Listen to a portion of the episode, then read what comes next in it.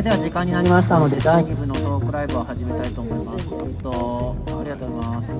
まずはメンバー紹介から始めます。えっと一奥から菅原玄翔選手です。まだまだ選手引きずってる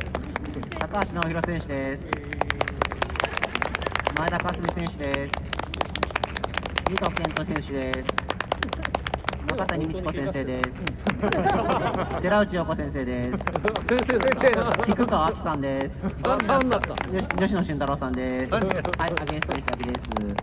えー、とこの2部はですね、えー、とトークライブということで、えー、と話していくんですけども、まあ、この人数なので、えー、となるべく皆さんからいろいろなコメントをいただければいいなというふうに、えー回していこうと思いますがあとこの皆さんから見ていただいて2頭選手から向こうは先ほどこう十分な見せ場があった選手たちなので、えーこちらからの 先ほど見せ場がなかった人たちに、え後半あの活躍していただこうかなと思います。えー、とまずあのさっき実況解説をしていただいた中谷先生です先ほどの粗像から一旦離れて、えー、と今回の展覧会のコメントなのを自作のことじゃなくうん。自分の作品について言い出すと長長いから。以外でお願いしていいですか？展覧会に参加したこと感想など、そうですね。うん、あ。あ大丈夫ですか？聞こえ聞こえてます？大丈夫。お疲れ様でした。えっとアゲンストの今回の展覧会について。あのーそうあ中谷です。えっ、とそうですね。あのこの話をいただいてあの石崎さんのあのお題とあとツールとあの道具をということであのそうそうあの面白いのかなって思う。実際。い。いや実際面白いのかなって思う。どうどうなんだろう。いあの参加するのは全然いいいいんですけどで実際その面白いのかなっていうのは最初に思ってました。でアゲンストの人たちがせ、ね、か 方々があの何をやろうとしているのかっていうのがあのえまだいまいち分かってなない分からないところがすごいあったのでなんというかそうですね。どどのようにこうこう関係をというか距離をこう持っていくのかっていうのは結構考えていたんですけど、えー、とオープニングの日にあのさまあ、すごくこう限られた時間でこう見なくてはいけなくてかかまだ実は 全体を見れてないんですけどあのじっくりはあのまだ展示を見れてなくて今日これから見ようかなと思ってるんですがあの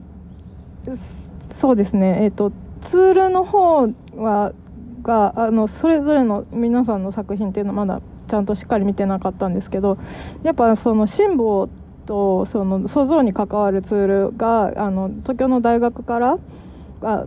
あの大美大からそれぞれの美大から出てきた出てきて一緒に並んでるっていうのそのそれが起こっているそれそれ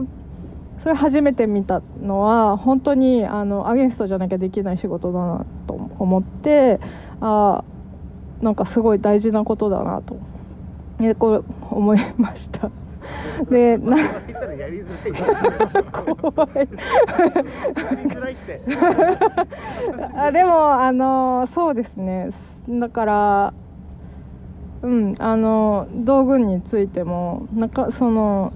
その視点アゲンストならではの視点という意味でこうやあまだすごくこう仕事があるんだなと思って。あ うら偉そうじゃないですか大丈夫 すいません感じでしたはいはい、ありがとうございます。そのお隣の寺内先生、あの参加してみてどうだったでしょうか？えーっとあ寺内です。はじめまして。えーっと私は多分今回のメンバーの中でただ一人彫刻専攻の出身ではないと思います。で私があの学生だったまあ40年以上前ですけれども当時の女子美術大学には彫刻専攻というのはあの短大にしかなくてで私自身あの今と時代違いますからね作家になります私はアーティストですなんていう時代ではなかったのでただなんかものを作るのが好きなのであの女子美に行ってさあ何やろうっていうのであの造形学専攻っていう何でもできる科があったんです。あの学園になりたかったらそこ行ったらばそういう美術史の勉強もできるし絵も描けるし立体もできるで私はもともと子供の時から立体が好きだったのででそこで入ったという形です。ですので今日今回のあの富井さんからね16人の塑像に参加しないしませんかってあったんですけどできません作ったことありませんなんです。それであの女子美を出た後に行った造あのところがアーソニー・カロがその時はまだ教えていた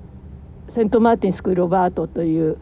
とこだったんですけれども大学院に行ったんですがそこもあの人体はやってはいたんですねだけれどもあの人体を外側を写すのではなくてどこに重心がかかってるかみたいのを紙で作れみたいな感じのでで。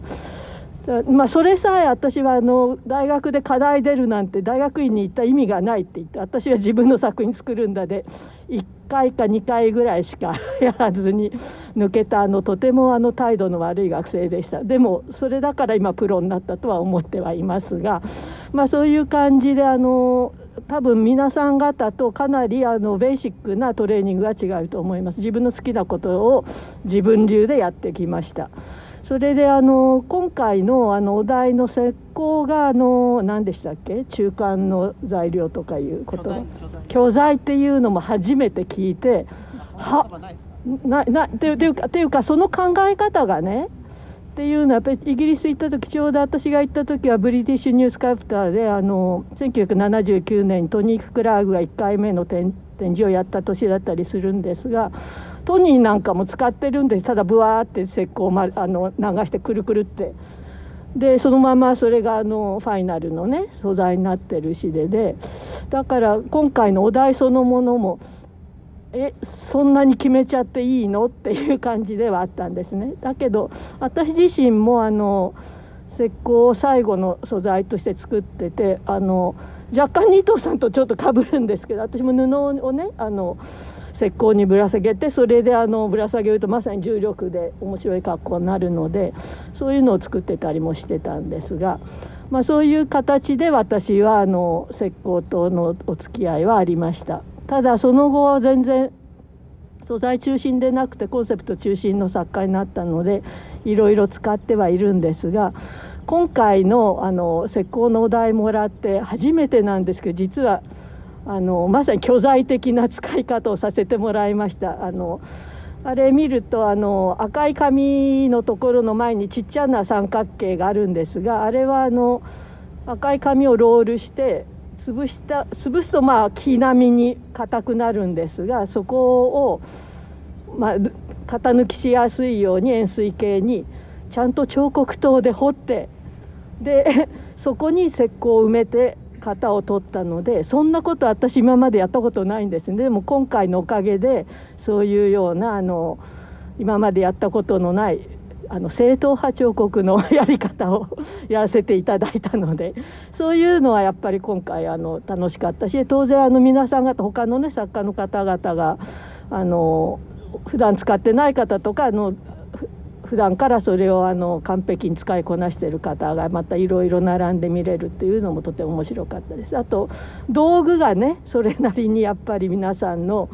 並べ方も含めて性格が私はあの今回初めてお会いする作家さんも半半分以上なんですけれどもそれも見れてあのすごくあのゆっくり時間かけて見れるさあの展覧会でとても楽しく拝見しています。どうもあのお声がけいただきありがとうございました。えっと次にあの菅原選手の方にマイクを渡していただいてあの自分の作品以外の今回の展覧会についてコメントいただければありがたいと思います。自分の作品以外ですか？いやなんかやっぱりその石膏っ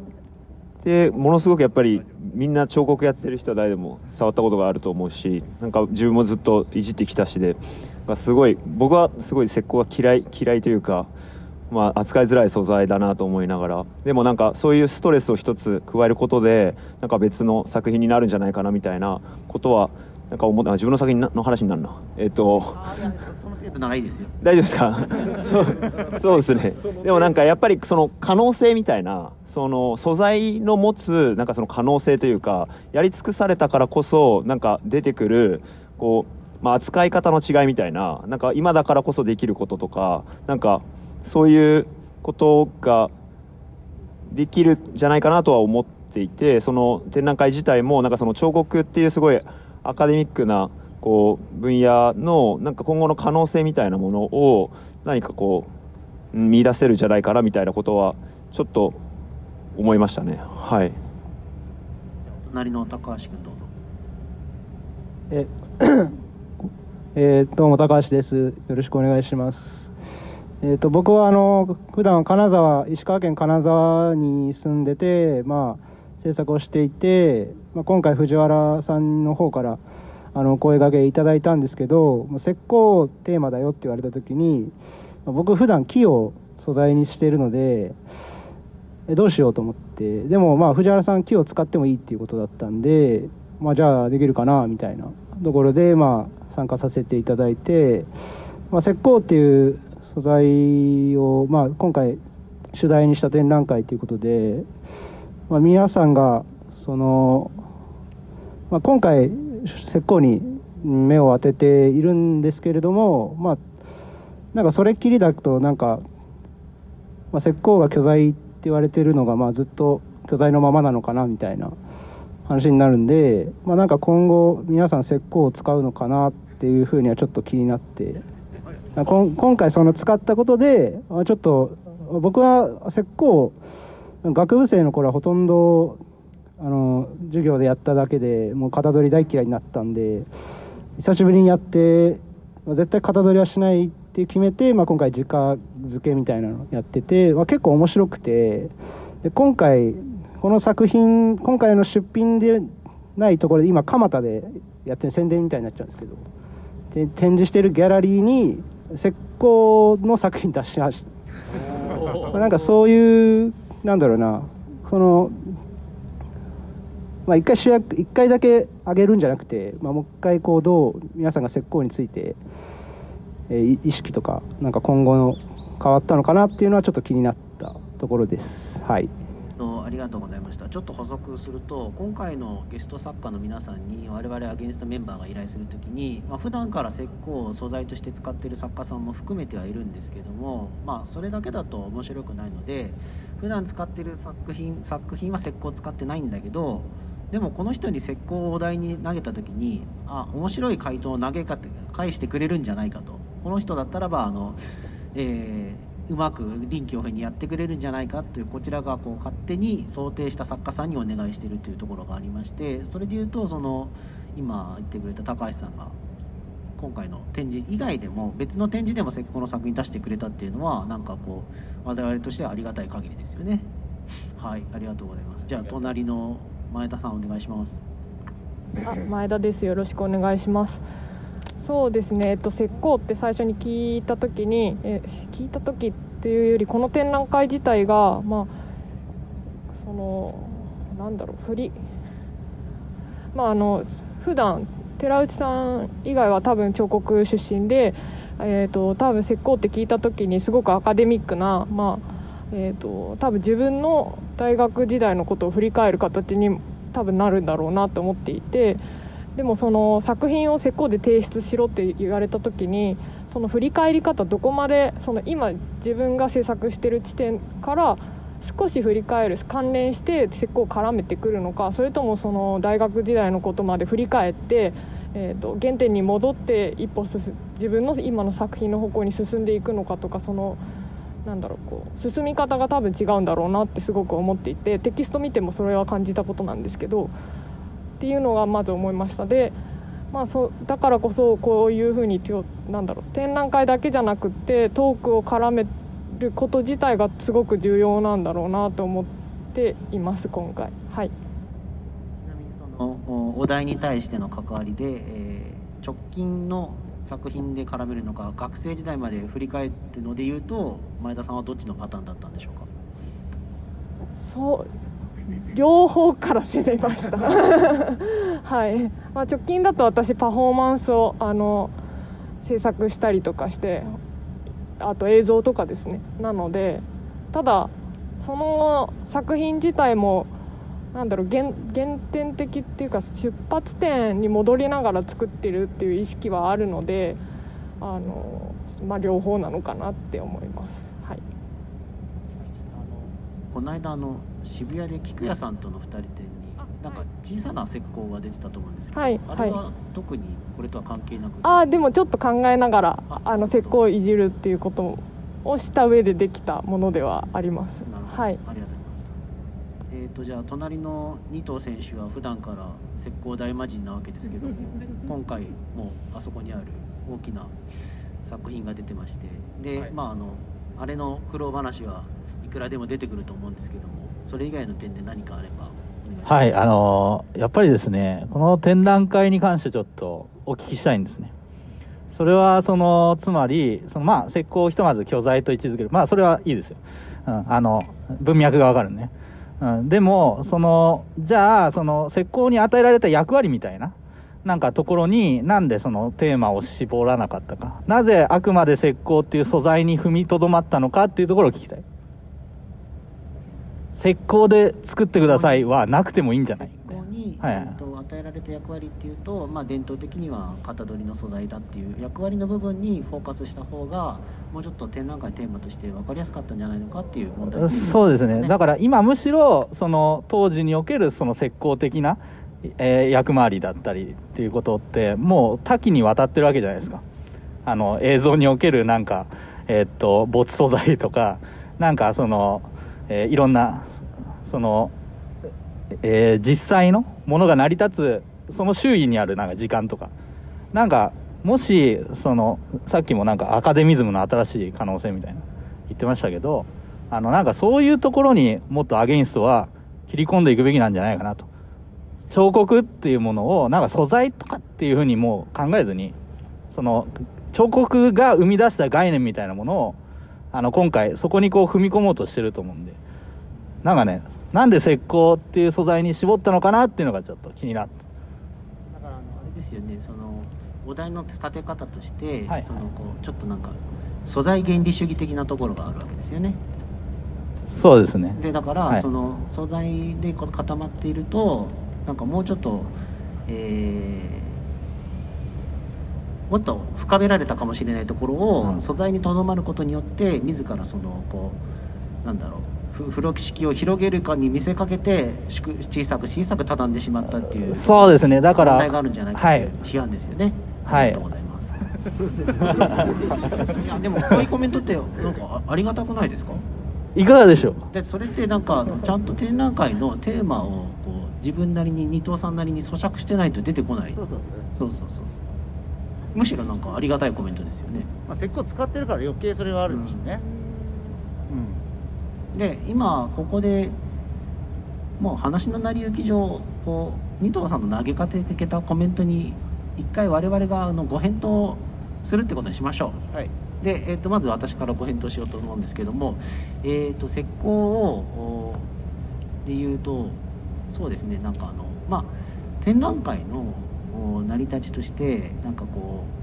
例えばさっきちょっとヒットに出してくれたような型取りの役割とかにフォーカスしてもいいんですけどちょっと僕の場合はそれがそのその依頼自体が伝わるかどうかはちょっと不安が残ります。なんか単純に石膏をお題に出した方がなんかあの作家さんにはあの作品を使う、作るきっかけまあ僕この中ではエクササイズって言ってるんですけどエクササイズとして取っかかりとしてやりやすいんじゃないのかなっていうのはちょっと思思いました。でも若干的にそうじゃないかっていうそうじゃないよお前が間違ってるんだよなって言われてるとは分かんないです。でもうちょっと言うとその今回あの石膏を巨材として捉えるっていうのは一つのエクササイズなんですが実はあそれをもうちょっと深めてみるとじゃあ今まで実在として捉えられてたものを巨材として、えー考えてみるエクササイズも可能なわけですね。つまり例えば石材石彫を、えー今度石彫を例えば、えーまあ、バーチャルの 3D スキャナーで、えー形を取るためだけに石彫を使ってえーデータが取れたら石彫を捨ててしまったら石彫はその場合巨材のミディアムになるのでそういった 3D スキャニングの作品を前提にするんであれば今度は実在を巨材に置き換えることもできるはずなんですけども、えーまずそれはあのまあまあ、未来の話としてあり得るんですけど今現時点で展覧会として皆さんに出品依頼するんだったらちょっとそこまではなかなか踏み込めないんじゃないかなっていうのは現実的なあの落としどころの判断として私はあの臆病者なのでえちょっと素材原理主義にとどまってしまったかなと反省しております。そその他私以外のメンバーで何か言いたいことがありかなますそれはよいしょはい。はい。えーとアゲインストでやってます。トミーです。多分俺に目が入ってたんで 俺に聞きたいのかなと思ったんですけど。まああの僕が今ここのムサビの教員もやってるんでここの展覧会のちょっとホスト的な役割もあるんで、まあ、ちょっとお答えするともともとね、えーは僕がまあここで、まあ、この美術館でやってみないかっていう話があって、まあ、まず一回僕がネタを出したんですね。でそれをまあ石崎さんが持ってくれて今の形なんですけど最初は僕はですね、えーこのムサビの美術館でやる前にムサビでやった9回目の時に彫刻の抽象って問題を考えようと思ったんですね。で正直僕出したお題は失敗でした。うまくいかなかったと思ってるんです。でその時は抽象形態っていうことをまあちょっと意識してたんだけども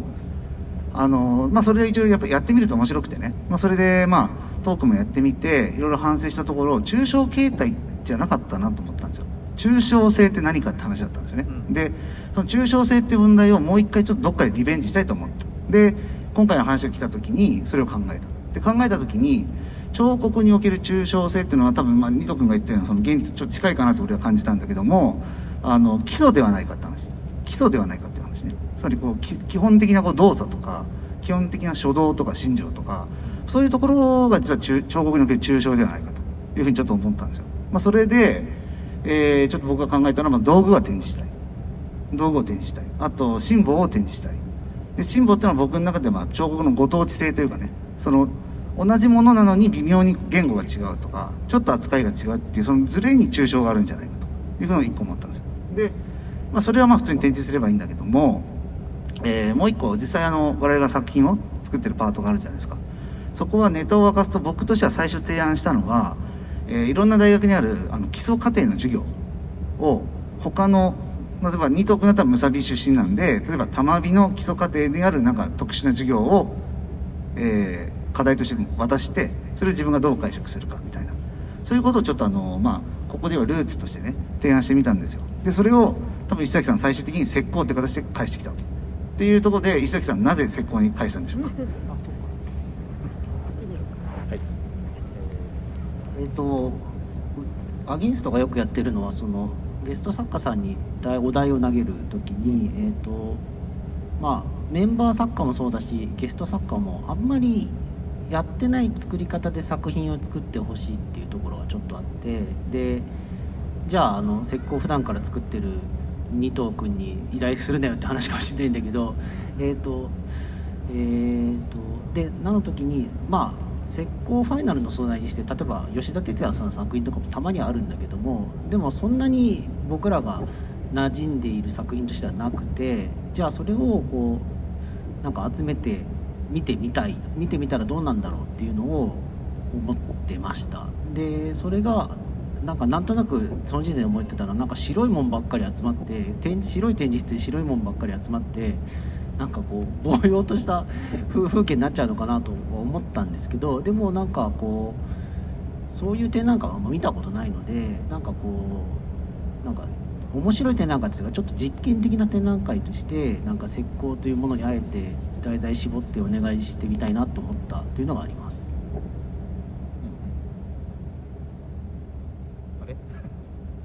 なんかそのやっぱり今の富井さんの話からもなんか通底するなんか彫刻っていう言葉を発した瞬間になんかすごくこう、えー、なんだろう彫刻教育の根元のとこまで戻りすぎちゃうような感じがあってなんか、えー、あるいはさらに遡って、えー、なんだろう、えー、子供の時に石を拾ったとかなんかそういうところにもその彫刻における抽象ってあるわけじゃないですか。なんでそのなんだろうすごく、えー、偏ったある時期の、えー、彫刻教育みたいなところになんかフォーカスしちゃってんのかなみたいなところが気になってて今まさにあのだから彫刻出身じゃない、えー、けどあの参加してくるみたいなそういう話もあったしなんかそもそもなんか彫刻って別に彫刻教育と実は関係ないかもしれないっていうか。もちろんもちろん、はい、あのただアゲインストでできる方法として考えるといろいろあえて偏るってことから多分全然違う今みたいな言葉が出る。だからさっきのトークも含めるっていうのはやっぱそういうことで。やっぱ偏りを作ることでなんか広がりを生むっていうのが、まあ、逆に僕らにはできることで逆にそうじゃない人がそうじゃないことをやればいい。っていうのはちょっとあるかなっていうのはあります。だから、まあ、石膏っていう時に僕が思ったのは石膏っていうのは素材縛りだけどそれって素材として直接使うだけのことなのかなっていうのは多分皆さんどう判断するかっていうのは多分あるんじゃないかな。って。だから今みたいな言葉が出るのはかなりこう我々のこう思うツボというかですね。っていうとこはちょっとあるかなと思うけど。あのっていうのはちょっとあるかな。だ逆にそこでまた全然違うことをしていく人が増えてくれば我々としては一個のまあ起点っていうかね一個のきっかけを作るのには良かったかなとは思うんですね、まあ、ちょっと他の方の方に振っていった方がいいんじゃないかな。はい。えっ、ー、とこの流れで言うと吉野さん。今までの話であの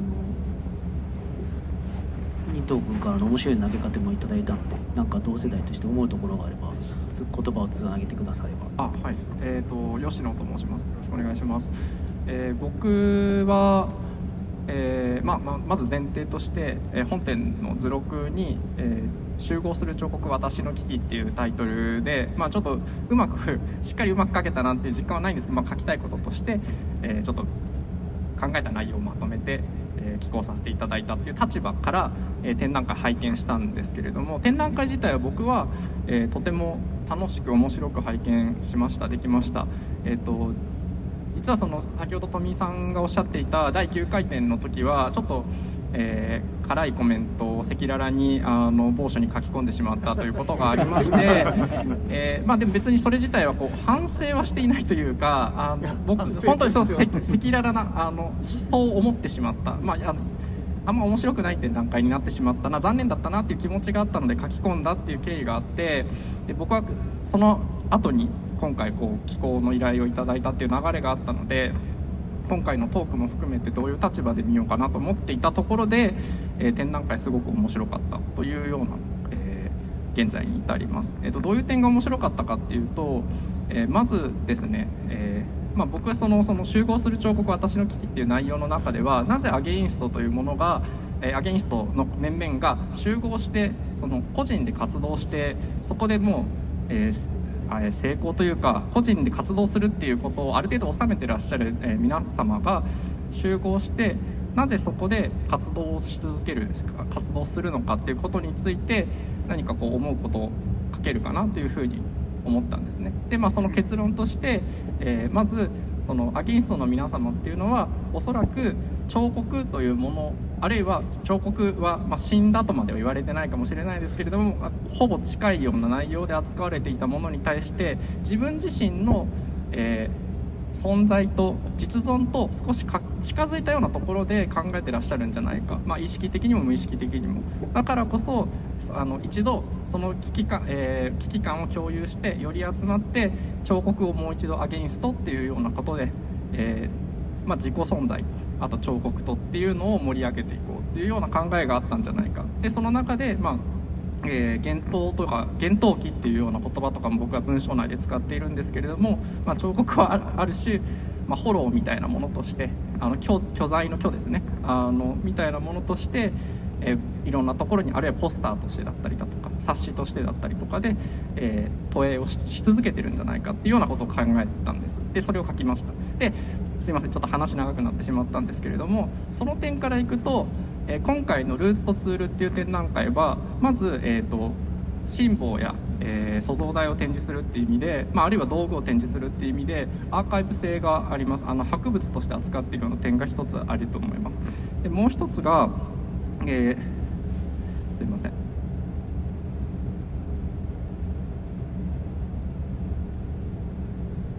と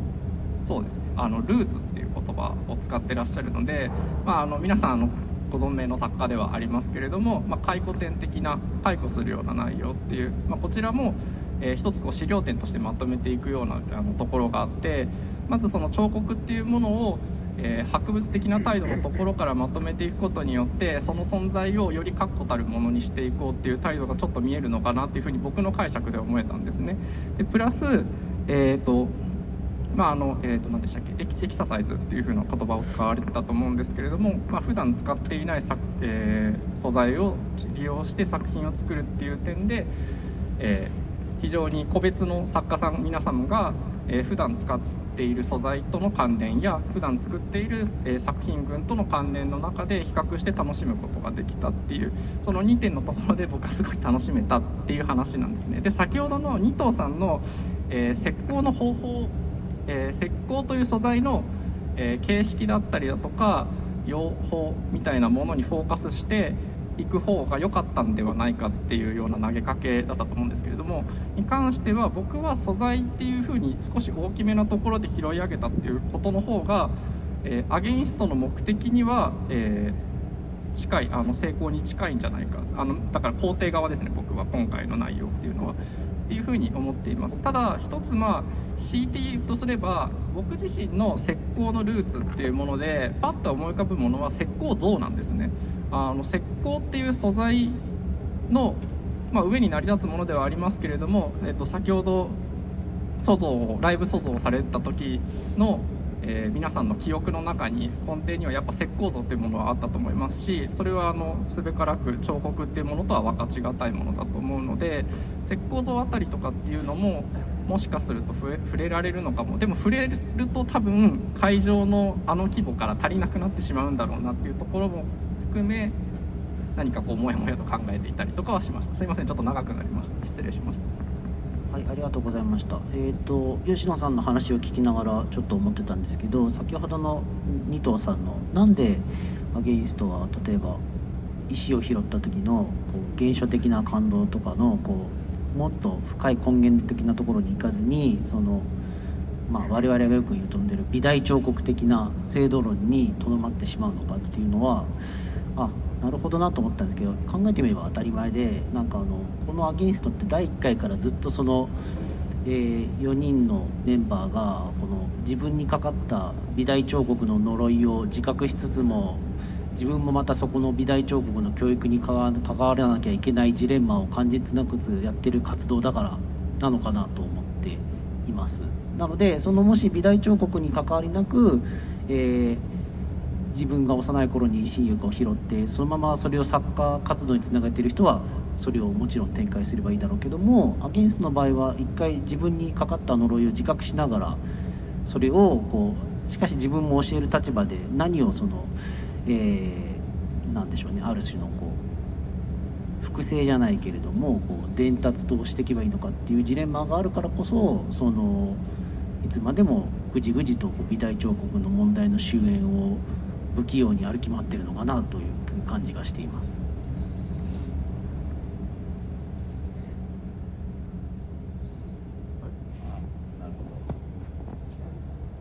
ただその同時に今その教育者でいらっしゃるんで一応作家であると同時に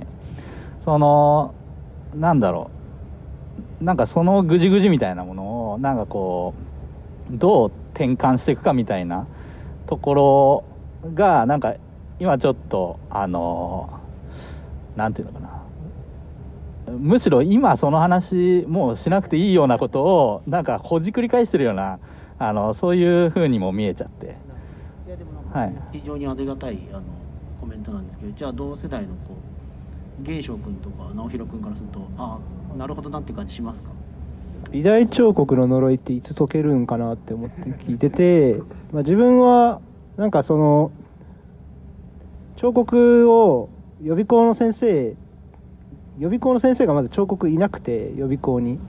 油絵の先生に彫刻を教えてもらっててで大学入るとまず美大受験の時になんか辛抱の作り方からまずなんかこう他の受験生を見てあそうするんだみたいな感じで学ん学んだっつうか知ってで美大入ってやるけど、まあ、やっぱみんな芸大とか目指してた人たちからするとすごいなんか自分はなんかそそこまでなんかちょっとギャップを感じていて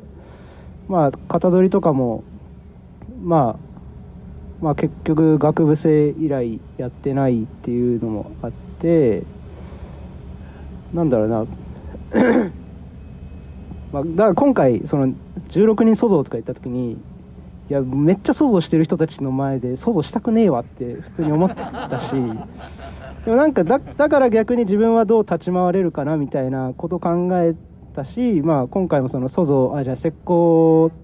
ですよって言われた時にいやぜ型取り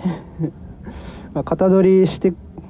源証君が「型」っていう作品を作ってきた時はそうなんか型取りしてる途中がやっぱ面白いなとか思ったりするし、まあ、あとその石膏像の話でいくとフィニッシュが石膏である方が実は自分にとっては馴染み深いというかそもそも石膏像石、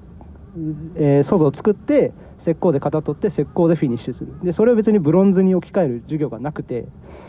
だからその石膏がフィニッシュなのはなんか逆にそんなに遜色ないというか割と普通なんかそこら辺の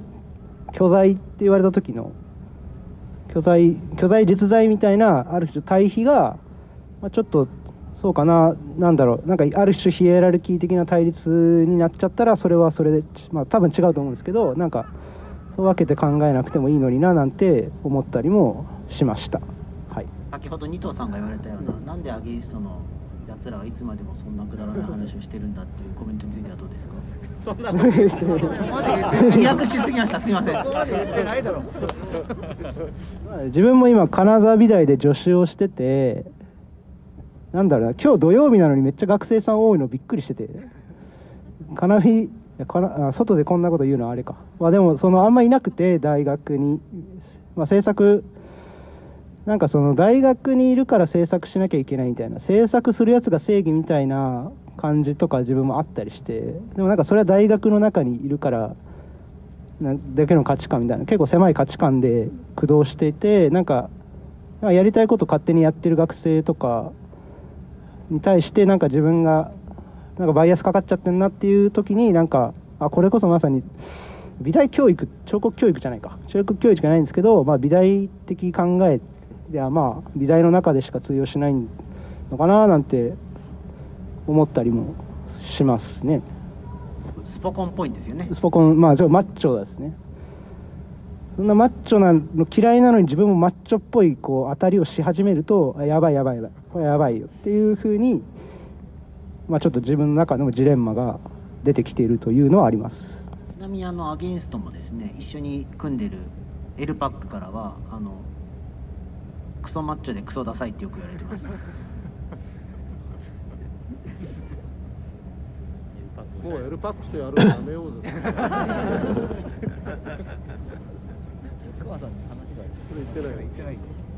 あの、げ、玄翔さんもよかったら。あ、そう、そうですね。いやなんか僕は割とマッチョに憧れてたみたいなところがあって。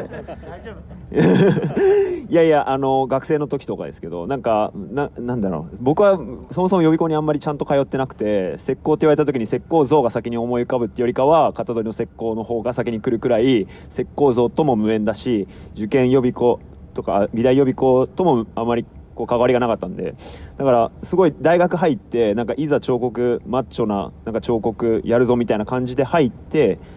逆にそのアゲインストの第1回目がその2012年僕が大学1年生の時にあってなんかもう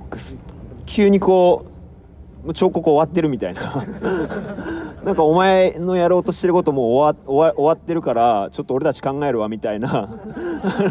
先生方がいて。でえマジか？みたいな感じになって。で、まあ、正直それで結構、まあ、あの面食らった部分もあったんですけどむしろでもそこをなんかこうポジティブに捉えるっていうかなんかすごい虐げられてるからこそ逆にそれが強みになる可能性もあるんじゃないかみたいなとこをなんか大学時代にかなりこう模索した部分があってでなおかつアゲインストはずっと毎年あの企画をやっていってそれを見ていく中でなんかそこからもこう刺激を受けてで自分も作家としてどういうふうに彫刻を扱うかみたいな話があったんでだからかなりこう救われた部分もあるしなんかそこからこうどう抜け出すかみたいな部分もあったりとかそうそういう存在ですね。アゲインストっていう。だからほじくり返してるっていう感じはまあしないというか、まあ、するっちゃするししないっちゃしないみたいな。なんかそういう感じです。